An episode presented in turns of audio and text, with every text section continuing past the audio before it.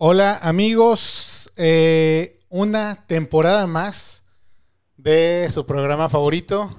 Bang, bang, rock. Ahora sí, Cristian, ya estamos de vuelta. Ya estamos de vuelta después de bastante tiempo, como un mes de estar tirando hueva, fiestas navideñas, años nuevos, etcétera. Ando medio rusty, ando de que de qué se trataba esto. Eh, ya se me había olvidado cómo hablarle al micrófono a mí también. ¿eh? Sí, a mí la onda de los botones, tantos pinches botones, como que, ay cabrón, que seguía, que tengo que planar. Pero ando rusty, pero bien, Felipe, y con tenis, porque en la casa, nada más caballero que tenemos en la casa. Deberías presentarlo, compadre. Invitado de lujo, como él dijo hace rato fuera de la transmisión, dándonos, dándonos la patadita de la suerte como Raúl Velasco en esta temporada, nuestro amigo David de El Shirota. Ah, saludos, muchas gracias por invitarme aquí, por invitarme. Muy contento, gracias. Qué chido, David, muchas gracias por estar acá con nosotros. ¿Cómo va empezando tu año? Eh, pues bien, con trabajo. Ahora aprovechamos diciembre para juntarnos y grabar algunas canciones. Eh, todavía no sabemos así qué vamos a hacer, ¿no? Si va a ser un disco o, lo vamos a lanzar, pero estuvimos grabando algunas ideas que fuimos trabajando a finales del año pasado. Entonces, bien, divertido. Qué chido. Y justamente el año pasado apenas estrenaron disco, ¿no? Así pues es, sí. Es un disco, un disco que grabamos en justamente en diciembre, pero del 2019, antes de que empezara todo a la, es el 2020, ¿no? ¿A poco lo grabaron antes de que empezara el 2020? Ah, bueno, pero, Pero, igual el título sí lo pusieron ya en el 20, ¿no? No, no. ¿Ya lo tenían desde antes? Lo teníamos desde antes, eh, sí, cuando.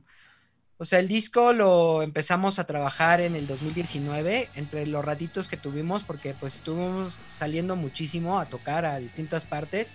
Y pues además de eso, todavía somos una banda que aunque ya empieza a caminar, digamos, solita, eh, todavía eh, pues no me da, ¿no? Así como para pagar mi luz, mi gas y eso.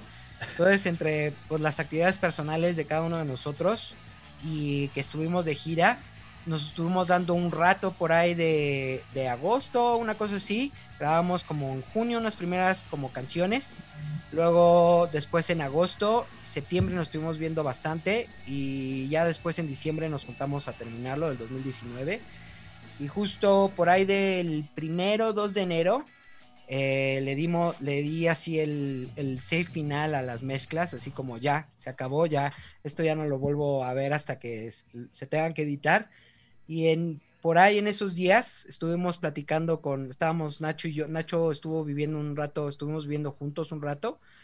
Y entonces este, me dijo él como que él ya tenía en mente algunos nombres y los empezamos a barajear y por ahí salió el nombre, él decía que él se sentía muy raro, ¿no? Así como estaba fuera, digamos, estábamos viviendo juntos, acabamos de, pasar una temporada, estuvimos un mes encerrados los, los cuatro haciendo el disco, aquí en, en, mi casa vivíamos juntos y todo, y cuando se terminó, Nacho dijo que pues para él había sido bastante raro y, o extraño, y entonces salió el nombre, ¿no? Así como tiempos, era primero, no me acuerdo si era como tiempos difíciles o algo así, y yo me acordé así como de algunos títulos de como ochenteros, de, de como historias extrañas, y le dije, pues debería llamar raro, ¿no? Así, si te sientes así, pues tiempos raros. Y me dijo, sí, ese. Y entonces así, te, fue casual, ¿no? Ya después que, que salió, que empezó ahora sí la, la pandemia con fuerza, pues hizo más clic el nombre. a lo mejor él ya lo presentía, ¿eh? Yo creo que sí, ya venía, ya venía presintiéndolo, sí. Qué chido. Y ah, el primer álbum que saca, ¿no? El primer, uh, su álbum debut, más bien, porque pues habían sacado puro EP desde que, desde que empezaron. Sí, bueno, yo conocí a Nacho cuando, cuando justo empezó el Shirota, por ahí del 2013, y que estaban Nacho y Huicho y Alonso, y ellos me invitaron a, a, a, me dijeron, oye, no nos puedes tú grabar nuestro disco, queremos hacer un, queremos ya grabar material. Y sí, nos metimos un estudio a hacerlo. Y entonces yo trabajé en el primer material del Shirota que se llama, es un EP que se llama Chiluca no es satélite. Ajá. Y después de eso, pues yo me deslindé, ¿no? Me fui a, a, estudiar al extranjero y pues Nacho siguió con la banda, siguió trabajando y ellos hicieron, primero tenían la intención, según él me cuenta, de hacer un disco entero eh, con Hugo Quesada, que es un productor que anda aquí bastante movido en, México. Y entonces hicieron un disco, lo grabaron y Hugo les dijo, pues está muy, están largas las canciones y son varias, ¿por qué no lo dividen en dos? Y así lo hicieron. Entonces lo que es el Shirota EP1 y EP2 realmente eran un solo disco. Y pues ya después de eso yo entré y empezamos a trabajar en canciones y teníamos la idea de hacer un disco, pero nada más no se nos daba el tiempo entre salir de gira, como les comentaba, y pues las ocupaciones personales. No fue sino hasta que en el 2019 eh, dijimos, bueno, pase lo que pase este año, salimos con disco. Y bueno, no salió ese año, salió en el 2020. Eh, Pero lo prepararon todo en el 2019. Lo preparamos todo en el 2019, sí. Y este, y ese sí, pues ese se convirtió en el, en el, en el primer disco como en forma de la, de la banda. Qué chido. Oye, justo esa era una de mis preguntas, de por qué no grabar un álbum debut desde antes y sacar dos, dos EPs ah, de, cuatro, de cuatro canciones. Pero pues tiene sentido lo que decías, las canciones están muy largas y pues sí, sí resultó mejor este haberlo dividido. y oye, y en el 2019, a pesar, además de que grabaron tiempos raros, también soltaron unos sencillos, ¿no? Tres sencillos en el año. Sí, soltamos eh, Carreta Furazao, que fue como el primer sencillo que, ya yo, yo ya estaba dentro de la banda, ¿no? Cuando lo, grabamos, lo trabajamos. Eh, después sacamos eh, tarde, tarde temprano. Es igual, pues lo, lo, lo, hicimos en conjunto. Y después sacamos más de una más vez. De una vez que más de una vez es que lo que pasa es que cuando terminamos de grabar tarde o temprano, en ese entonces teníamos mucho equipo, mucho equipo de grabación, así que preamps, compresores, micrófonos, que nos había prestado Mauricio, que justo era el primer, uno de los primeros integrantes del Shirota. Y entonces, eh, pues yo ya sabía que en algún momento había que devolverle el equipo a Mauricio. Y hablaba con Rubén y con Nacho y les decía, pues mira, está en ese, en ese año también mis papás eh, fallecieron y entonces me, quedé con, la casa de ellos. Tenía un espacio muy grande, ¿no? Y, lejos de la ciudad, donde no hace mucho ruido. Eh, pues yo estoy a 45 minutos del centro de la Ciudad de México, ¿no? Estoy en carro, sin tránsito, ¿no? Con tránsito una hora y media. Entonces estoy lejos, retirado, estoy en el bosque. Les dije, pues hagamos esto aquí. Y nos juntamos y hicimos más de una vez y la ciudad fueron canciones que grabamos al mismo tiempo, en el mismo, en, el, en, el, en un fin de semana las grabamos eh, con Blini, que es el, nuestro baterista ahora. Eh, esas fueron las primeras dos colaboraciones que tuvimos con él. Y nosotros pensábamos como sacarlas nada más como sencillos, todavía sin idea de qué iba a pasar, ¿no? De, de, el álbum, no el álbum. Eh, entonces lo sacamos porque nos fuimos a hacer una gira por el norte, íbamos a Estados Unidos y entonces hablamos que pues, sería bueno que arrancáramos esa gira con un nuevo sencillo. Y sacamos más de una vez. Y después llegó Mike Cloward que es el es digamos nuestro manager de la disquera Devil in the Woods en la que estamos. Y nos dijo pues tienen que hacer un disco. Y entonces ya teníamos más de una vez ya le habíamos sacado. Y dijimos bueno esa canción va en el disco también porque cuando la cuando empezamos a esbozar el disco, como que poníamos, ya que teníamos, digamos, las maquetas o, ya grandes partes de las canciones, las poníamos todas juntas en una sesión de, Logic y empezamos a ver cómo se amalgamaban unas una detrás de otra. Entonces, en alguna vez para el Shirota grabamos unas copas de agua y un tanque de gas. Y entonces como que ese final y la afinación que tenían las copas de agua quedaban perfecto con más de una vez. Entonces dijimos, pues hay que, hay que ponerla, ¿no? Hay que ponerla en el disco, aunque ya, aunque ya haya salido. Eh, y así también se incluyó la ciudad, ¿no? Dijimos, bueno, esa, canción también ya la tenemos, porque luego es difícil, así luego no parece, pero llegar con 9, 10 canciones, sobre todo 9, 10 canciones que los cuatro estemos de acuerdo, eh, que nos guste, ¿no? Que, nos parezca un material interesante, a veces es difícil, a veces eh, pues yo puedo componer mucho, o Rubén puede componer mucho, o también Nacho, y pero a veces no no se juntan las cosas y pues esta vez sí, esas canciones nos gustaron, decimos incluirlas en el disco, aunque las grabamos antes de inclusive pensar en, tiempos raros, ¿no? Oye David, me parece, me parece muy orgánico cómo, cómo sale y, y, también como interesante, porque luego este, hemos dicho de que, oye, pues a lo mejor qué cómodo estos tiempos, por decir una palabra cómodo, de que los artistas pueden estar sacando un sencillo tras otro, no, y comparándolo quizá con antes cuando agrupaciones se preparaban para, para lanzar LPs, ¿no? De que ya tenían en la cabeza, sabes, voy a lanzar este eh, un disco con 10, 12 canciones o X. Este, y, y bueno, ahora como tú explicas que sale este de que bueno, grabemos una, mira, este, pues ya grabemos la otra porque aquí están los, eh, no sé, los instrumentos o, el equipo, aprovechémoslo ahora y, y, bueno, y, van surgiendo más cositas y mira, este queda con esta, esta nueva canción, hagamos un disco, entonces qué, qué, qué orgánico, vaya, sale orgánico, sale natural, este, que, tú, tú como, si no tú o, el Shirota, ¿cómo, cuál es su punto de vista para con ellos? O sea, siempre eh, lo, que han hecho anterior también ha salido así natural o, o, siempre tienen como, cada que sale sencillo tienen como fijo de que grabamos y lo sacamos, ¿no? ¿Quién sabe si pase algo más con ello? Bueno, pues yo creo que como todos los artistas, o sea, siempre que haces algo esperas que haya alguna retribución del público, ¿no? O sea, que, haya algún feedback. Eh, pero pues no es como que grabemos así que digamos, ah, eh, esta canción va a ser sencillo. A veces pasa, ¿no? A veces que la estás tocando y dices, wow, esta es una gran canción, creo que puede funcionar. Eh, y en cuestión como de lo orgánico, no lo orgánico, de, alguna manera siempre para, bueno, desde que yo estoy con ellos, tenemos mucho la dinámica del jam, ¿no? Como de vamos a echar un jam, vamos a, o sea, nos juntamos y, y más de tocar cualquier canción, como que las ideas que vayan saliendo. Entonces, eh, podría yo decir que, por ejemplo, en estas nuevas canciones que grabamos, esa dinámica del, jam se ha ido mejorando cada vez más. Hay veces que, por ejemplo, alguien trae una idea o, yo llego con una idea ya más fija y sobre eso empezamos a llamear.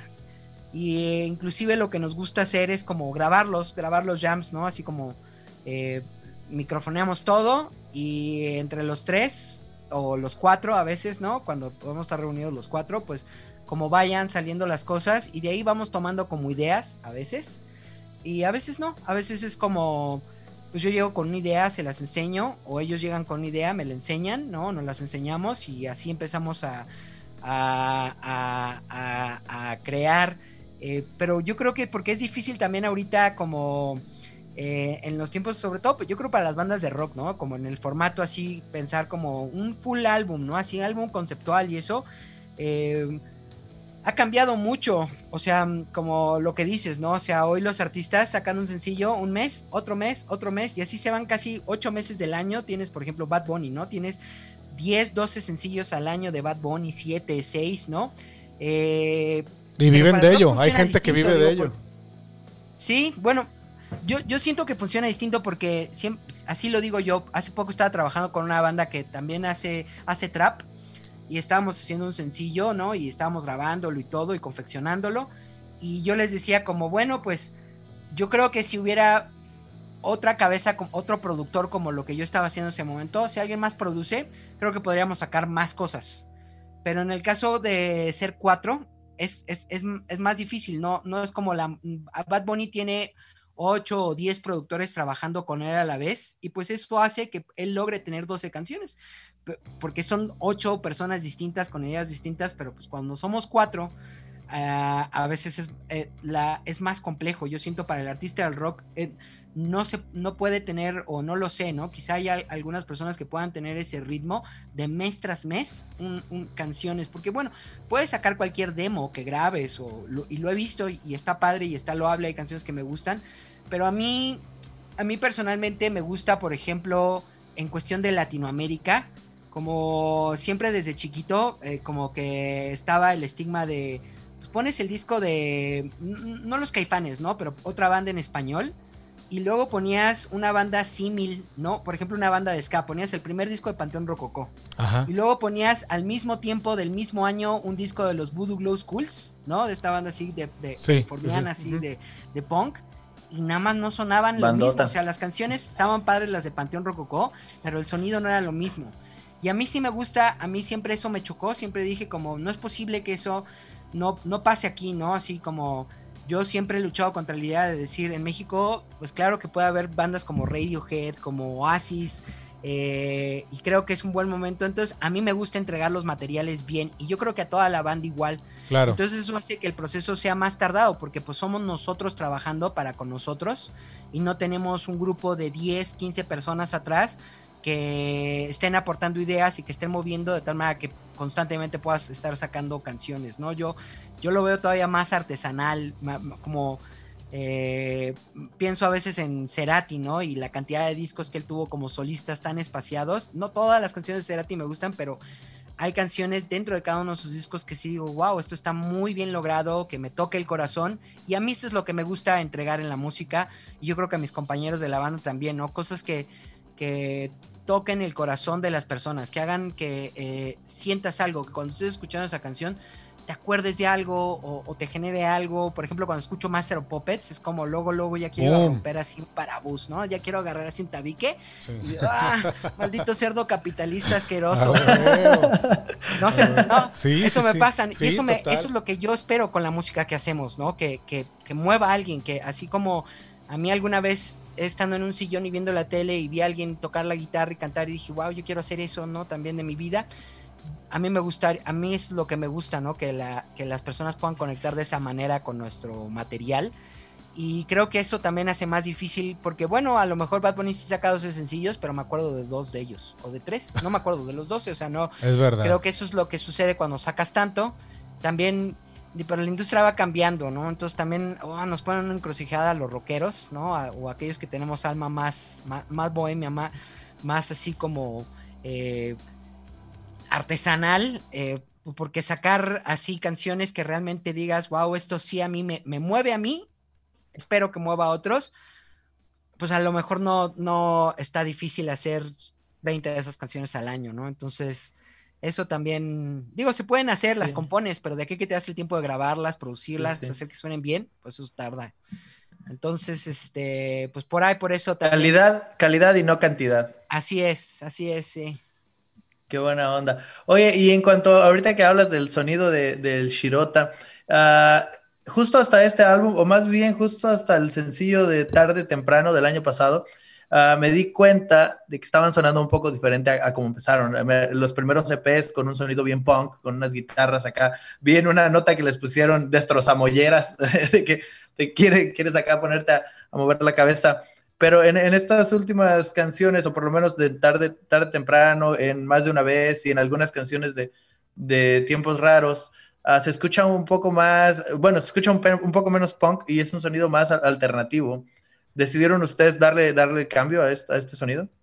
No, cuando yo entré, ellos venían de un proceso de, estar tocando lo que fue el álbum, los, 12, los dos EPs, el Shirota 1 y el Shirota 2, como ya los venían tocando por casi tres años. Y, este, y yo creo que entre ellos eh, ya sentían una necesidad de cambio y como que se ajustó, a, yo creo, a que cuando yo llegué, eh, les agradezco a ellos mucho siempre, como que hayan sido como siempre abiertos a recibir ideas, ¿no? Como, como que hayan dado la facilidad de, poder aportar.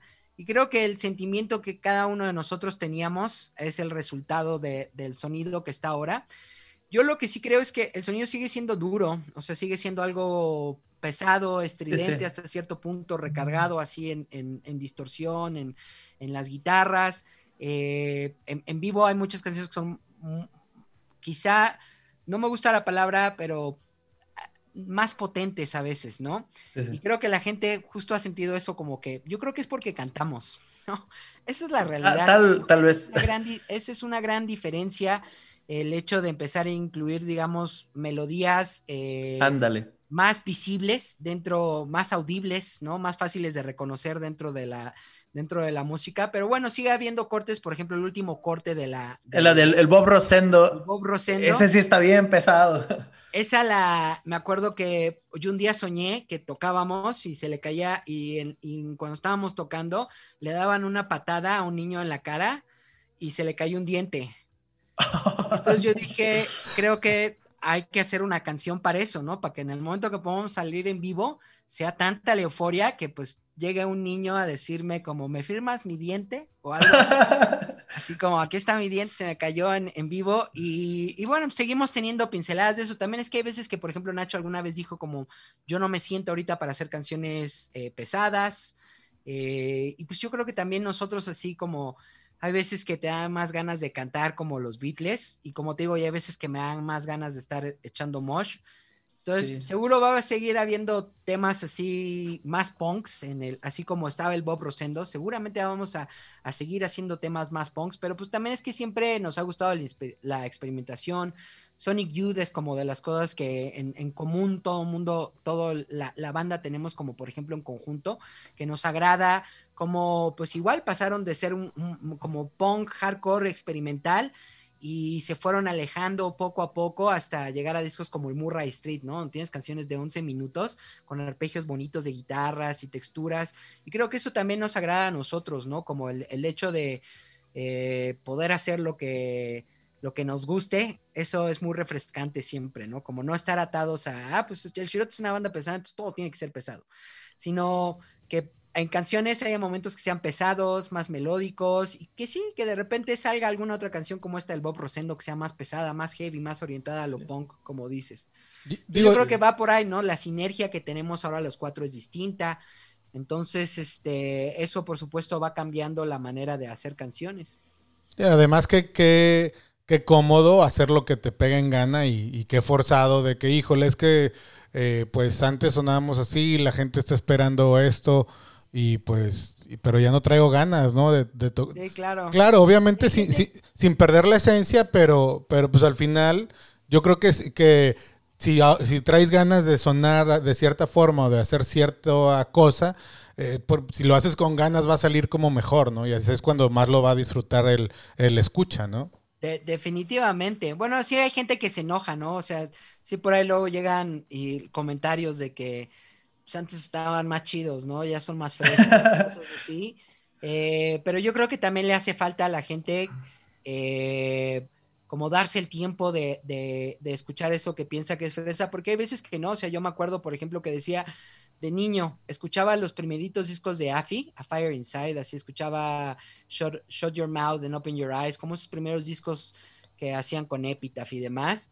Y yo decía, es que esto suena igual de fuerte que canciones de Sepultura. O sea, como es distinto el género, porque había, había metaleros que me decían, no, eso es fresa. Yo escuchaba y decía, ¿cuál? Si tiene la energía, ¿no? Entonces, creo que también pasa un poco en nuestros discos, que hay canciones que tienen esa energía, que tienen ese, ese arranque, esa furia. Eh, pero lo que pasa es que, como, como te digo, a veces está esa furia y se siente y de repente entra una melodía y entonces cambia, pero creo que eso también está bien y, me gusta que cuando estás escuchando un disco de repente vas dos minutos y de repente otra cosa, ¿no? Así distinta. Esas son las cosas que, siento que tiene este disco. Y, también pues, cuando nos vea la gente en vivo, pues yo creo que la potencia va a seguir estando allí, ¿no? Entonces, eh, hasta con las canciones más melódicas, seguramente vamos a encontrarnos gente que va a estar saltando. Ya lo veremos, ¿no? Cuando se pueda salir a tocar en vivo. Sí, qué chido. Pues justo eso que dices de los cambios, simplemente en la, en la canción, la de RTL, que van haciendo unos cambios increíbles ahí. Eh, pues 12 minutos, ¿cuánto duró? 12 minutos 17 segundos. Yo creo que es la rola más larga que tiene, ¿no? Y ahí sí, ahí sí demuestran pues todos los cambios que en una sola rola te das cuenta de todos los cambios de... Así es, sí, sí, sí. Buen ejemplo. Oye, y hablando de esta canción, ¿Cómo fue la idea de meter una canción tan larga y una canción tan corta en el mismo disco? Bueno, Nacho venía con la idea, él decía como, es que a mí me gustaría hacer otra canción como Carreta Furazao. Y entonces, cuando ya está, estábamos, eso fue como de lo último que hicimos ahí en diciembre, cuando estábamos como, a ver, pues Nacho, pues te grabo, le decía yo, ¿no? Y entonces tocaba su riff. Y Rubén decía, no, a mí no me gusta eso. Y yo siempre he sido un poco más como, bueno, pues Chansey no me gusta, pero así como yo a veces, como yo traigo canciones y me gustaría que le pusieran la atención a mis canciones, bueno, no son mías ya que las toca la banda, ¿no? Sino yo traigo una idea y, ya que les enseño una idea, que pues esa idea se le preste la atención, yo hago lo mismo con todas las ideas, ¿no? Como si Nacho trae una idea, Rubén trae una idea, Oblin trae una idea, aunque no sea lo que más me prende en ese momento, voy a hacer lo mejor. Entonces yo le decía a Nacho, grábalo y ya lo grabó. Y entonces yo ya después grabé una línea del bajo y Rubén grabó otra guitarra que era muy distinta a la de Nacho. Y entonces el Rubén decía, hay que irnos para acá. Nacho decía, hay que irnos para acá. Y yo nada más veía cómo se enojaban entre los dos. Y Nacho dijo, yo me voy. Y entonces como que Rubén se quedó refunfuñando. Yo estaba en la computadora, ya tenía grabado eso. Y entonces lo que hice fue cortarlas. Hice unas loops, corté, pegué y dije, ah, mira, la, la, lo que quiere Nacho vamos a ponerlo aquí. Y lo que quiere Rubén vamos a ponerlo aquí. Lo voy a unir. Y entonces ya que quedó unido, le puse play y Rubén dijo, ah, sí está padre. Y entonces ya llegó, regresó Nacho y dijo, ah, sí, sí está bien. Y ahora, y ya entonces eso fue, digamos, la, formación de esa canción. Entonces grabamos eso, le, llamamos a Blini, grabó sus baterías. Eh, y ya que, y pues ya, yo ya tenía el, bajo grabado y estaban Rubén y Nacho grabando guitarras y yo también, yo creo que yo estaba fastidiado y decidí darme una vuelta, me fue a correr y cuando regresé, nada más escuchaba así los amplis haciendo así ruido y, y llego a ver la sesión hacia la computadora y veo que ya llevaban grabando como siete minutos después de que veamos, después de que termina la batería, como seis minutos seguía. Y entonces, y, quedo, y lo escuché y dije, está padrísimo esto, ¿no? Suena bien padre, suenan padres los efectos. Después, le, eh, un día estábamos Nacho y yo afinando los detalles de las canciones y, me dijo Nacho, oye, va a venir una amiga. Y le dije, órale, pues va a traer su cinte. Y le dije, órale. Y entonces vino la amiga y entonces le dije, no, pues ya traes el cinte aquí, ¿por qué no te grabas algo en esta parte, no? En esta parte cuando ya se acaba la batería y demás. Y sí, y entonces empezamos a generar como una textura de ambiente y, se, se, se enriqueció más todo lo que ellos habían eh, grabado mientras me había ido a correr. Y en conjunto con esto que te digo, ¿no? Que colocar partes de, de, una canción, así nació esa canción, así como dos ideas distintas, el, el, bajo, lo que las une, y pues yo las corté y las pegué. Rubén tenía la idea de esta parte más, más, más digamos, frenética.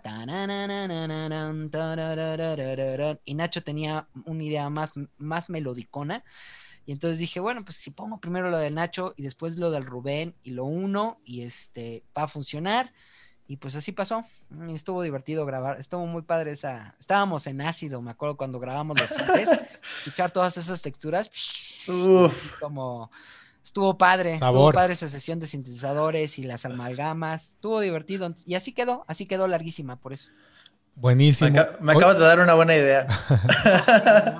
don't do drugs, don't do drugs, no drugs. Oye, David, fíjate que me quedo pensando porque he visto presentaciones de, de del Shirota, lamentablemente no en vivo, me encantaría, antes de comenzar la transmisión estábamos hablando que probablemente pronto por ahí nos toque, nos toque ver algo, pero bueno, obviamente me, me, mama la música del Shirota y he visto pues videos, ¿no? En lo que me toca verlos en vivo, este, lo que hacen en, eh, por ejemplo, lo que pasó en el normal, ¿verdad? Este, pero lo, lo menciono porque me quedo pensando lo que acabas de decir de cómo eh, la sesión que tuvieron ahí, todo lo que, eh, todo lo que duró, o también lo que mencionaste hace unos momentos de grabar con un tanque de gas o con una copa de agua. ¿Piensan cuando, cuando, cuando hacen su música o están haciendo las sesiones de grabación, piensan eh, cómo después van a poderlo ejecutar en vivo? Bueno, yo cuando yo personalmente no, cuando toco, sí pienso en lo que, en, en, lo que voy a tener que estar haciendo en vivo, ¿no? Por ejemplo, cuando estoy tocando una canción, eh, cuando estoy componiendo una canción, por ejemplo, en mi guitarra, y que se me ocurre una melodía de voz, sí tengo que pensar de alguna manera en lo que va a pasar en vivo, porque pues tengo ciertas limitaciones, yo creo como todos, ¿no? Como todos los músicos. Entonces hay ciertas cosas que digamos, eh, la música es compleja en el sentido de que necesitas una coordinación motriz grande para hacer ciertas cosas, ¿no? Una separación a veces entre que estás cantando aquí, tienes una rítmica en lo que cantas y una rítmica en lo que tocas. Entonces, sabes que sí, cuando estoy tocando mi guitarra, digo como, bueno, está bien padre esta idea, pero pues chance necesito a alguien más que le cante en vivo o, algo así, ¿no? Pero, pero hay algo que también siempre me ha llamado la atención de los discos, que alguna vez escuché un director de orquesta que, que no grababa nunca discos porque él decía que, pues, los discos en esas épocas, hace unos 50, 60 años, pues no sonaban igual que cuando te vas y te sientas y escuchas a la orquesta, los violines por acá, ¿no? En, del lado izquierdo y, los bajos del lado, del lado derecho y los metales al fondo. Y, tiene toda una, es, distinto a la música en vivo, ¿no? Tiene otro, otro compromiso. Y creo que en, en, el disco hay que pensarlo distinto, vale la pena también, aunque tengas muchas ganas de aventurarte, decir, bueno, todo esto va en vivo, todo como hay un disco de Eric Clapton que me gusta mucho que se llama From the Cradle, que es todo ellos tocando en vivo, él con su banda, creo que es el mejor disco de él, pero también se puede hacer eso, pero también creo que el estudio se presta para justamente para imaginar las cosas de otra manera, como hay que entender que el, medio del estudio es distinto porque es controlado y el medio del en vivo es, es otro animal, porque en vivo tienes que estar comprometido con cada una de tus notas. Yo le pego a mi bajo, ¡pum! Y ya suena. Y eso no hay como, oye, regrésale, me equivoqué, aquí no debía de sonar. Mientras que en, el estudio existe ese control y además existe la posibilidad de diseñar todo un mundo sonoro eh, con mayor grado de complejidad del que a veces se puede en vivo. Sí sería bien padre tocar estas canciones, alguna vez lo, hemos, lo hemos platicado, ¿no? Como invitar, tener invitados que nos permitan que estas cosas que grabamos, el tanque de gas, las copas, las percusiones que a veces metemos o, doblajes de guitarras, cosas así, que haya otros músicos. Bueno, yo creo que eso lo veremos más adelante, ¿no? En cuanto tengamos la, la, oportunidad de hacerlo, que se nos presente, que podamos generar una producción que nos permita eh, poner muchos de estos detalles, como lo hace Roger Waters, ¿no? Pero pues al final de cuentas también las canciones, también a, mí me gusta pensarlas, siempre digo como, ok, esta canción que hago, ¿qué va a pasar si un día me invitan a tocar en acústico? Tengo que ser capaz de desnudarla y tocarla así como si estuviera en una fogata tratando de conquistar así señoritos y señoritas, ¿no? Así como, ah, sí, ¿no? así hay que tocar todas las canciones. Entonces también eso tienen, muchas de estas canciones del Shirota tienen eso que las podemos tocar entre nosotros cuatro. El obviamente el resultado es, es la canción, pero es nuestra versión en vivo, ¿no? Y todas las, todas las bandas yo creo que hacen versiones en vivo de sus canciones, a menos de que justo tengan esta producción para llevar a 10 coristas, percusionistas y demás. Pues ojalá algún día podamos ver así un, show del Shirota, me gustaría mucho. Estaría buenísimo. Estaría chido. Un Toyota, un, Toyota, un Shirota acústico o un Shirota unplugged para ver cómo, para ver cómo se lo rifan ahí o, sinfónico, ¿no? Así. Anda, uh. Massachusetts Orchestra. Yes, right, motherfucker, yeah. En el Madison Square Garden. Ándale, ándale, sí. Sí, no, estaría, estaría re bueno. Oye, David, ¿sabes? Bueno, el poquito tiempo que, que, que, llevamos hablando, luego menciona referencias como bien este random, como yo que sé, Afi, Sepultura, Bad Bunny, Eric, Eric Clapton y así verguísima, ¿no? O sea, vaya, eh, eh, ¿escuchas eh, mucho y muy variado o qué? Bueno, todos. Algo que me impresionó de Shirota cuando empecé con ellos es que tenemos la costumbre de tocar duro. Y, duro, y realmente hace poquito tuvimos una mala experiencia en un en vivo.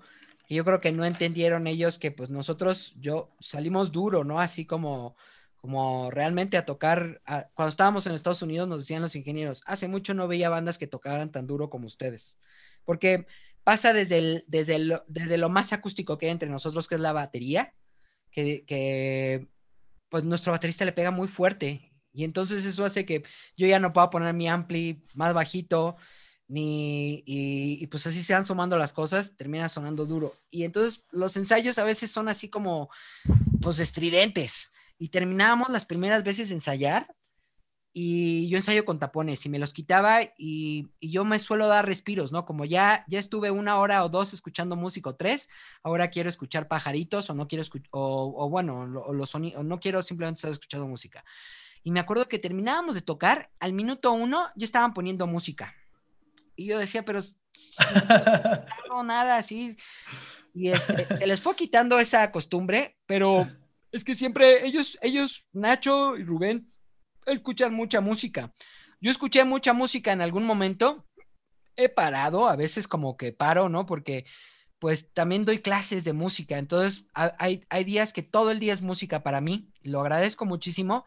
Pero a veces cuando termina mi día, pues más bien quiero escuchar a alguien hablar, ¿no? Quiero escuchar a alguien decir como, eh, el Chucky Lozano le fue muy bien en el Napoli o cosas así que hagan que mi cabeza se vaya. Entonces, eh, pero sí es común entre nosotros escuchar música, reunirnos inclusive a poner discos y decir, güey, esto está increíble o esto me gusta o esto no. Y pues yo también ah, tengo mis momentos, a mí lo que me, como me gusta escuchar música es así, no hacer nada más que estarla escuchando. O sea, hay veces que te pones a lavar los trastes o algo así, pero cuando más, por ejemplo, cuando, cuando algo me toca el corazón, que escucho una canción y digo, esta canción está padre, y entonces me siento, veo qué artista es, busco un disco del artista o ese mismo donde viene la canción y me lo pongo completito y no hago nada más más que escucharlo, o sea, me siento o me acuesto y solamente estoy escuchándolo, no, no estoy haciendo nada más. Y eso me, me permite, a veces siento que conozco poco de música, pero lo que conozco, la música que me gusta la conozco muy bien. Eso es lo que tiene, ¿no? Que toda la música que me ha gustado, sí me he sentado a, escucharla, en medida de que he podido, por ejemplo, cuando, cuando me traumé alguna vez con, yo creo que a todo mundo le pasa, ¿no? Así con Pink Floyd. Y, yo decía, es que, wow, su sonido de guitarra, el sonido de esto. Y alguna vez pues me senté con el disco El Dark Side of the Moon y el Wish You Were, y el Wish You Were Here y me senté a sacarlos todos, enteritos en la guitarra, así a tocarlo.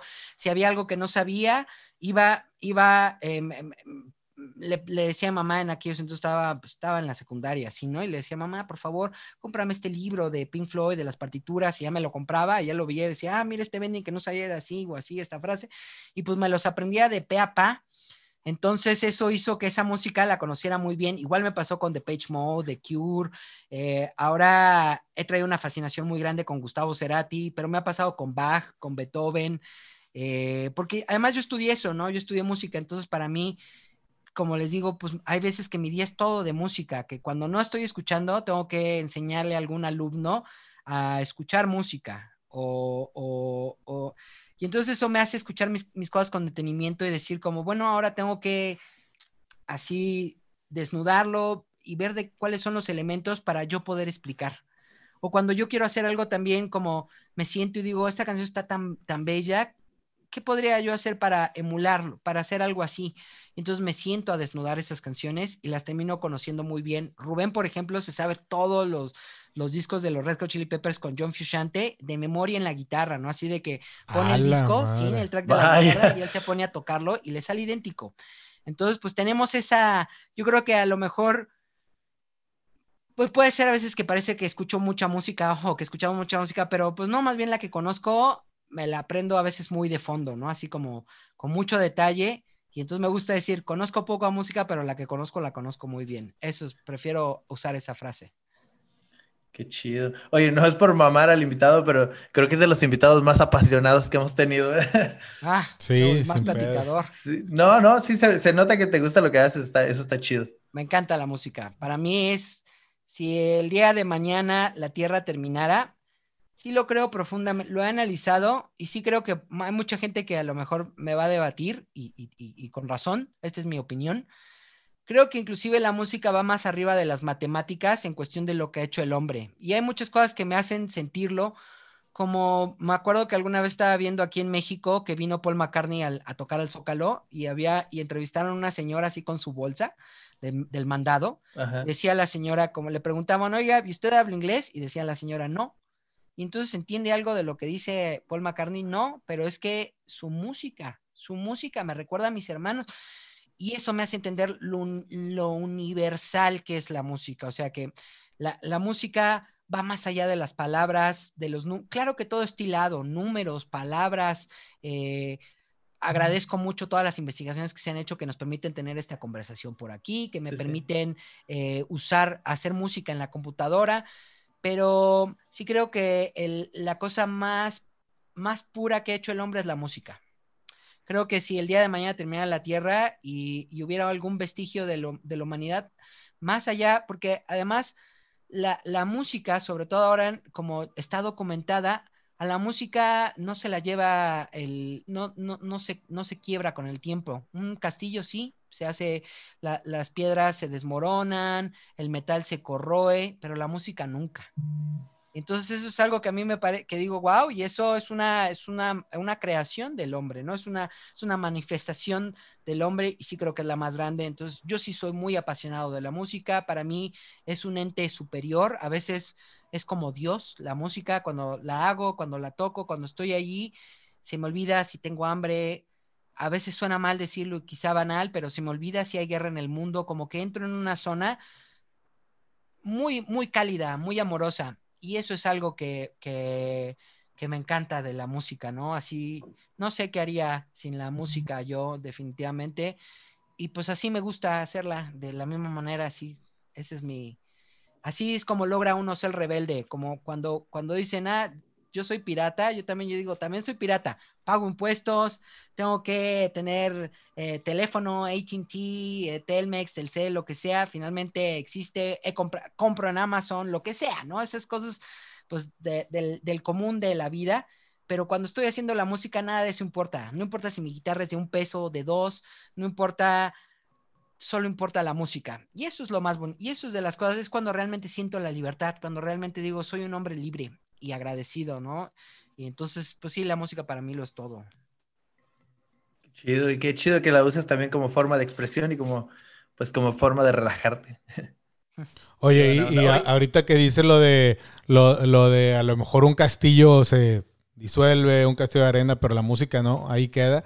Este, ah, también hemos hablado mucho ya de, la cuestión de, de, de la, música. Eh, eh, en físico, ¿no? Ya sea en un cassette o en un CD o en un vinilo, lo que sea, este, o vaya, incluso a lo mejor en formato, en un formato, en un archivo de audio de MP3 o WAV, el que le quieras llamar, siempre y cuando tengas ahí un, un disco duro o un, USB donde puedas, vaya, que sepas que tienes algo para, para reproducirla, ¿no? Entonces, este, eh, ¿Tú qué piensas de ello, David? Este, eh, ¿O solo como que, exista, que se vaya a tocarla o, interpretarla como tú o como ustedes, como banda, como el Chirota? ¿O, le das este fuerza a, tenerla físicamente? Digo, porque al final, si lo ves, no sé, perdón, como el, el libro o la película de, ¿cómo se llamaba este? Fahrenheit 451, creo ah, que es ese. Que queman los libros. Que queman los libros. O sea, si pasara lo mismo con, la música que hay física, estaría loco, ¿no? Estaría loco. O sea, pero es que no va a acabar. O sea, igual, igual que la literatura, o sea, mientras alguien, mientras alguien se siente así con su guitarra, ¿no? Y se siente a tocar alguna canción de su interés, no ha acabado la música. O sea, si alguien en 10 años o en, si alguien en mil años, ¿no? Agarra una guitarra y, toca alguna canción del Shirota, quién sabe cómo, eh, o sea, bueno, en una guitarra, pues a lo que me refiero, quién sabe cómo, quién sabe cómo le, le, llegue. Claro. Va a seguir, va a seguir, ¿no? O sea, por eso es que hay canciones nosotros aquí en América tenemos menos la costumbre por la cuestión de la colonización. Eso también ha definido mucho lo que, lo que pasó eh, con, el continente americano. Pero digamos que en Europa sigue siendo normal cantar, por ejemplo, en, em, eh, en, diciembre, eh, corales de Handel, ¿no? Uno va a la iglesia y lo siguen cantando. Entonces, la música no está en disco, la están haciendo, la están cantando, ¿no? Entonces, ahí sigue. Me encantan los discos, ¿no? Yo no quisiera nunca que desaparecieran. Soy fan del formato físico, o sea, y sobre todo fan de los discos, porque te digo, me, acuerdo de niño de ir a la tienda a comprar un CD y pues no tenía, eh, no podía reproducirlo hasta llegar a mi casa y tener que llegar y sentarme y era lo único que me había alcanzado. Entonces ponía ese disco y lo escuchaba una y otra vez y veía el folleto, de hecho me encabronaba cuando eh, lo abrías y era blanco. ¿Qué? Era horrendo, ¿no? Era así como que me encantaba ver a quién le agradecían, las letras, que si lo, dónde lo grabaron, que todas esas cosas, el arte, todo eso me, encanta y eso pues definitivamente solamente está en el formato físico, ¿no? Y, y creo que no va a desaparecer el formato físico. Eh, creo que está, eh, es difícil que, que, vaya a pasar, sobre todo pronto, ¿no? O sea, el vinil se murió y regresó, ¿no? Y el cassette también como que se murió y ahora regresó. Yo siento que el cassette lo que pasa es que te los compran de, de memoriabilidad, pero no los escuchan.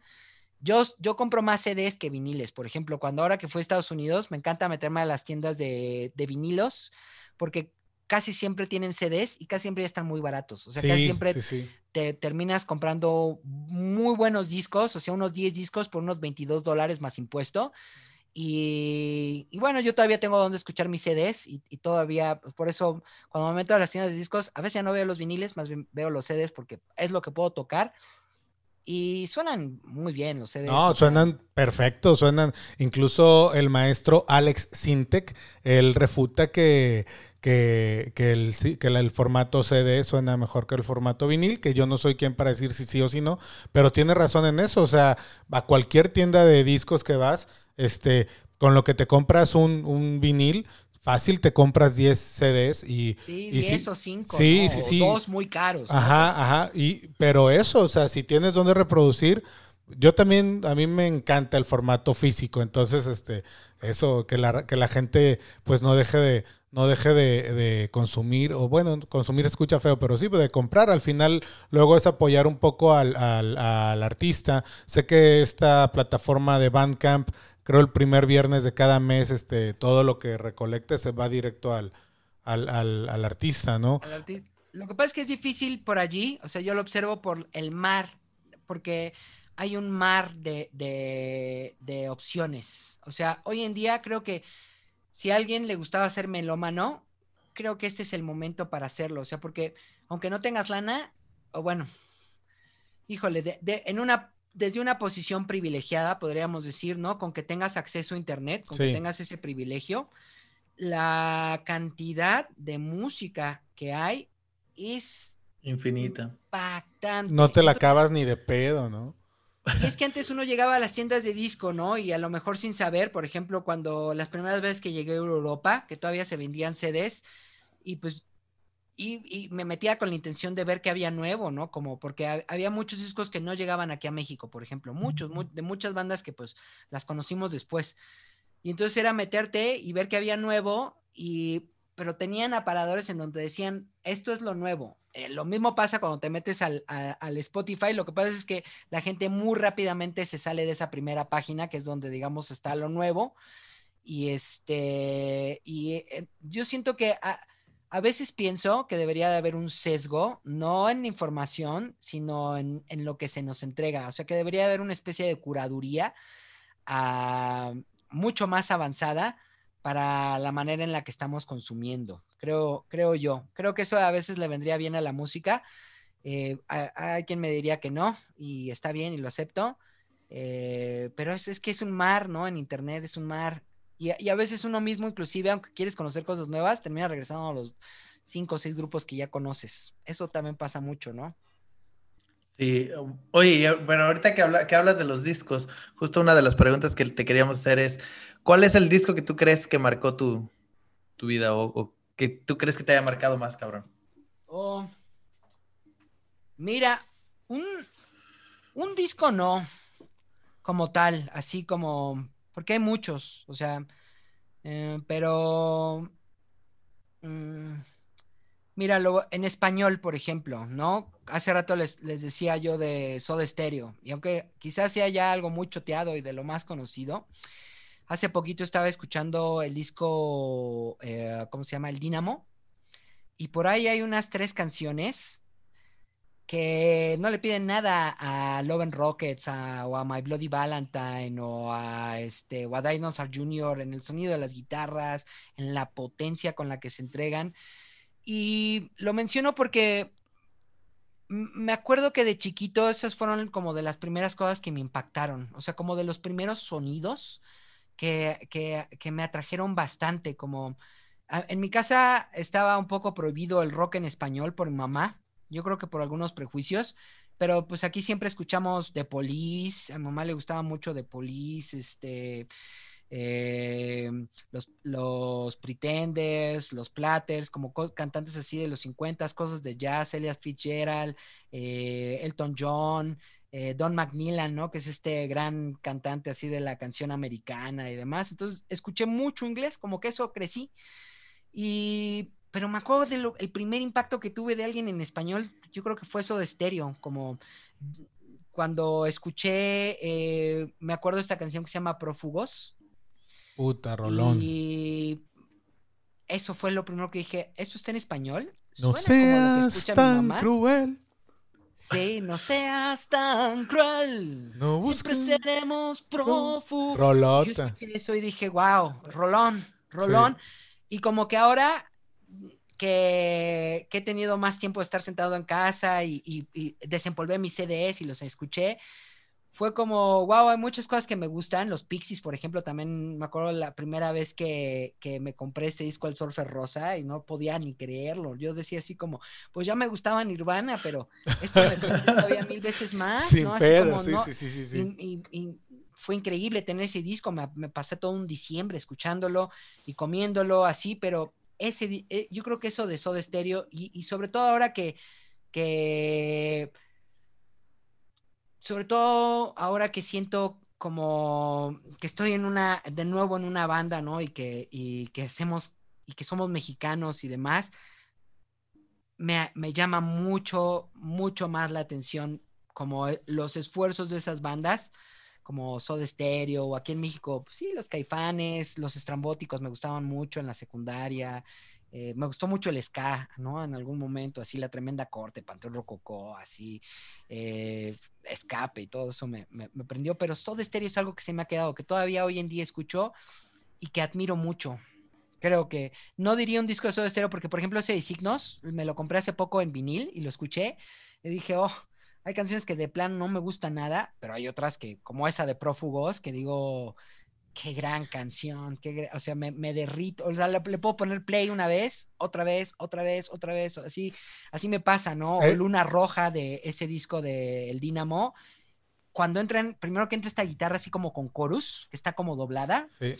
Y empieza a cantar él, ¿no? Y dice, y cuando dice, y entonces la vio, y se arrancan estas distorsiones, eso, además el año es 1992, o sea, es- solamente había pasado un año del Loveless, del My Bloody Valentine, y ellos son- ya sonaban así.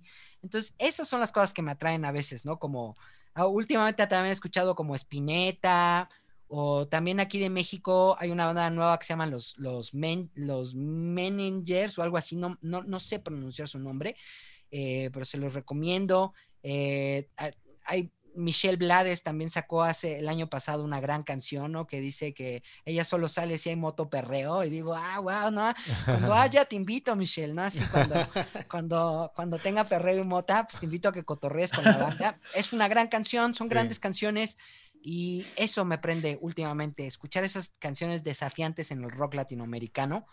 Creo Eh, que es un buen momento para el rock. El, el, Creo que es el momento en que salgan esas bandas y que, y que en otros lugares digan, órale, hay bandas que son igual de buenas que las que nosotros, ¿no? Porque eso mucho ha sido el estigma siempre de, de- Es muy difícil salir a veces de Latinoamérica, ¿no? Es muy difícil.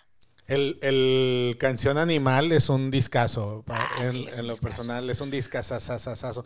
Incluso voy a sonar mamadorcísimo, pero yo creo que, que el, la caja negra, eh, tengo un box set ¿no? detrás de ese libro que se ve ahí, lo negro, eso que se ve por ahí, es, Sí. el, son to- es toda la colección de viniles de, Soda, de Soda Stereo.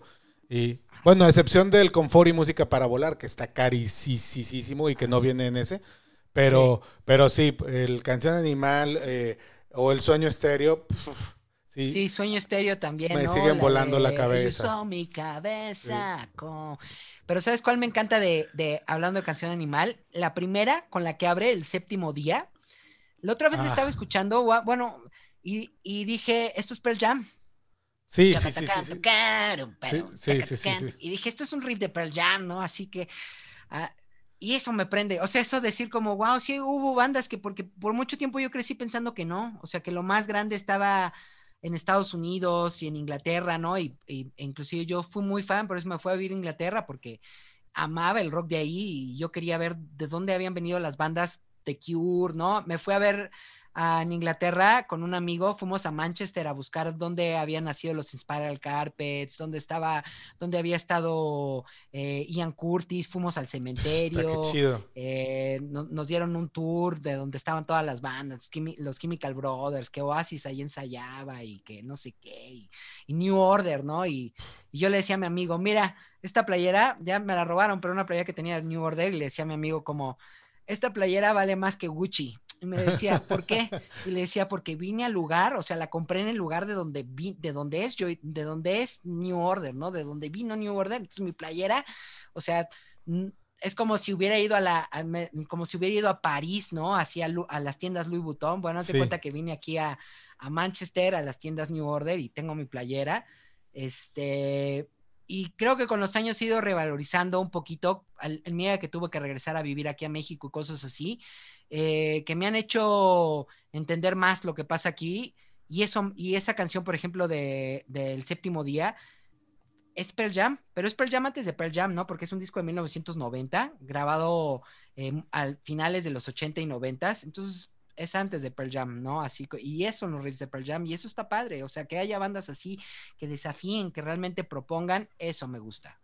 Sí, no, totalmente. Qué buena onda. Oye, y, y, y ya que, porque comentabas hace rato, mencionaste creo que una banda eh, mexicana, Managers o algo así, que no, no, mm. no ubico. Este, la, la, pregunta que también te queremos hacer, este, es de Latinoamérica actuales, bandas actuales que puedas recomendar, este, David. Proyectos nuevos. Proyectos nuevos en general. Mira, Michelle Blades es uno que me gusta mucho hay una banda mexicana que apenas tiene un, disco aquí que se llama Lois, eh, con, es L-O-I-I-S. Eh, también están estos chicos, los, los managers, que, miren, como no sé pronunciar su nombre, su canción se llama Pantitlán. Ok. ¿No? Y es muy buena canción.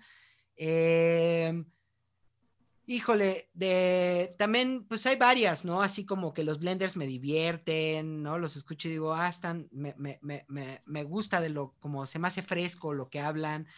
Eh, más abajo, eh, ahorita te fallo con los nombres, ¿no? Como, eh, no me acuerdo ahorita de bandas así como muy recientes de Latinoamérica, hace poquito tocamos con una, con una, eh, bueno, en el normal justo, a Rubio se llama.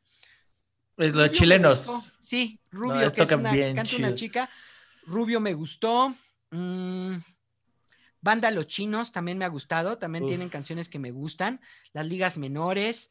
Por ahí está también eh, Señor Kino que sacaron hace poquito, no todo el señor Kino me gusta, pero hay unas canciones que tienen. Hay una que sacaron que dura como un minuto y medio, que sacaron el año pasado, que me gusta mucho. Señor Kino son de Sonora. Sí, eh, también están los, los, los Sgt. Papers, eh, que tienen una canción que se llama Punk, Punk, y me late, ¿no? Porque la pronuncian como allá, como en el norte. Ah, tú eres punk, tú eres punk, así como me gusta. Está padre esa canción. Hay muchas cosas, ¿no? Hay muchas, hay muchas. Esas ahorita son, digamos que las que más tengo frescas. Buenísimo. Pues puras bandas chidas. Y la recomendación de las que no conozco las voy a anotar para, para buscar. Sí, ya busqué esta de Pantitlán. Eh, bueno, se escribe Mengers o me, sí, pues sí, Mengers, ahí se pronuncia la G. No sé si sea Mengers o Mengers, pero Sí, yo también le voy, a, le voy a dar una checadita. Oye, eh, David, y bueno, ¿qué, se viene para el Shirota a corto, a corto plazo? Bueno, pues por lo pronto yo creo que vamos a seguir aprovechando eh, ahora, esta época en donde no hay mucho, ¿no? En cuanto, en cuanto se pueda, vamos a volvernos a juntar para seguir haciendo música, que yo creo que es lo único que podemos hacer ahorita, ¿no? Como y yo creo que es la mejor época, juntarnos, seguir haciendo más música, grabarla y ya veremos, ¿no? Si, si todo pinta bien, probablemente este año nos podamos estar viendo ah, en el último semestre, ¿no? Por ahí de otoño, en fall, nos estaremos viendo en Estados Unidos seguramente. Eh, y pues si no, ya será el siguiente año. Ah, hay que fluir con lo que pase. Entonces vamos a estar haciendo música. Seguramente vamos a sacar algo este año. Eso ténganlo por seguro. Eh, pues nada más síganos, ¿no? ¿Shows en línea? ¿No hay shows en línea? vamos a tener una presentación. Eh, todavía no sé cuándo. Acabamos de tener una en el Festival Marvin. Eh, pero no hacemos mucho en línea, ¿no? También hay mucha gente que dice hay que adaptarse, tienen que hacer en línea fuerza. y yo también a veces siento que a veces también está bien parar. Pero no, no parar de hacer música, pero parar de, de algunas presentaciones, ser selectivo, ¿no? Creo que ahorita podemos serlo y creo que, digo, en cuanto se nos presente una buena oportunidad seguramente para hacer algo, algo que nos parezca que vale la pena, que lo presentemos así en línea, pues se los, se los haremos saber. Síganos en nuestras redes, ahí van a tener toda la información. Y, pero sí, vamos ¿Cómo, a lo, ¿Cómo los encuentran? El Shirota en todos el lados. Shirota, así es. El Shirota, así nos encuentran en Facebook, en Twitter, en Instagram y en todas partes. Ya está. Oye, en un show en, eh, en online del Shirota, yo no sé si mis bocinas aguantarían ahí todo lo, lo estridente de. Pues depende, ¿no? Depende. Como te digo, hace poco tuvimos la mala experiencia que sí no supieron, ¿no? Y pues sonó muy feo, por, por- yo siento, por, porque no le agarraron la onda. Eh, pero bueno, ahora vamos a grabar una sesión. Sí tenemos algo, solamente que no sé cuándo salga. eh, y no sé si puedo dar como toda la información de, de para qué es. Pero sí vamos a grabar ahora el 31 de enero. Vamos a estar grabando una sesión en línea. No sé cuándo salga. Sí sé para qué es, pero les digo, no. Les puedo decir fuera del aire, pero Ya está. Ya está, no te verdad sí preocupes. puedo decirles. Creo que es para el South by Southwest. Eso sí. Eso sí puedo decirles. Buenísimo. Ok, no te preocupes. Oye, pues entonces, muchas gracias por haber estado acá con nosotros. Nada más, antes de despedirnos, ah, una canción del Shirota que debemos meter a la playlist de Bang Bang Rock y una canción, de, puede ser del Shirota o de cualquier, de lo que sea, para despedir el episodio. Una canción del Shirota para meter a Bam Bang Rock que no tengan. mm, mm, mm. No, más bien que sí Sí. tengamos, o sea, que, que, te- que, ah, que, te- que no tengamos en la playlist, claro. En la O sea, que sí yo la pueda encontrar aquí, vaya. No quiero, no quiero, Va, No buenísimo. no quiero.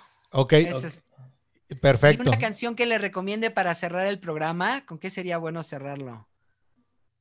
Oh, mira, ¿por qué no así con, justamente con este, con algo de Soda Stereo, ¿no? Si se puede. Si me Claro. complacen. Oye, hace rato que hablabas de Soda, Soda Stereo, nada más veía a Cristian bien sonriente porque pues también es súper fan. No, sí me gusta, no volví, lo voy a yo no negar. era, no, o sea, sí era, les digo, me encantaban la, la canción, pero no era como que los discos los comprara y los consumiera, pero ahora sí, que rescaté mis CDs y vi que ahí estaban mis discos estos famosos de rock en tu idioma, y ahí venían canciones de Soda Stereo y pues ya me fui comprando ahí como pude unos discos. Eh, no sé, de verdad es que el- ese disco de Dinamo me raya, ¿no? Así como Luna Roja, Primavera Cero, una de esas canciones sería muy buena para cerrar el programa. Por la que tú me digas, brother. Luna Roja, Luna Roja, para que escuchen Roja. esas guitarras a la My Bloody. Bueno, más bien a la Gustavo Cerati. Ya está. Pues nada más en lo que Cristian la encuentra, ah, quiero dar una, quiero dar información aquí a los que nos están escuchando. Estamos haciendo un giveaway de una playera y un disco autografiados por Valdo Rodríguez y pues tenían que escucharnos aquí para saber cómo participar. Tienen que ir a Spotify y buscarnos como Bang Bang Rock, seguirnos y enviarnos un screenshot a la cuenta de Instagram de Bang Bang-Rock. Ah, el episodio que tenemos de Valdo Rodríguez en Spotify, compártelo en tus redes, etiquétanos y ya estás participando. El ganador se va a anunciar en dos semanas, o sea, no, este, no el jueves que sigue, sino hasta el próximo. Y pues mucha suerte a los que quieran participar por el disco y la playera autografiados por Valdo Rodríguez. Buenísimo, pues nada, este eh, David, eh, muchas gracias. eh, larga vida a El Shirota y pues nos vamos con Luna Roja de Soda Stereo, ¿no? Muchas gracias, David. Yo sí espero verlos ya acá el A próximo. ustedes, salud, a todos los que andan por allá en Estados Unidos, donde escuchen, hermanos latinoamericanos unidos, cuídense. Nos estamos viendo también a los gringos, son chidos, cuídense también, ¿no? Así, protéjanse y que estén muy bien. Larga vida a la música, al rock, al Shirota. Muchas gracias. Gracias, David. Venga. Ya está.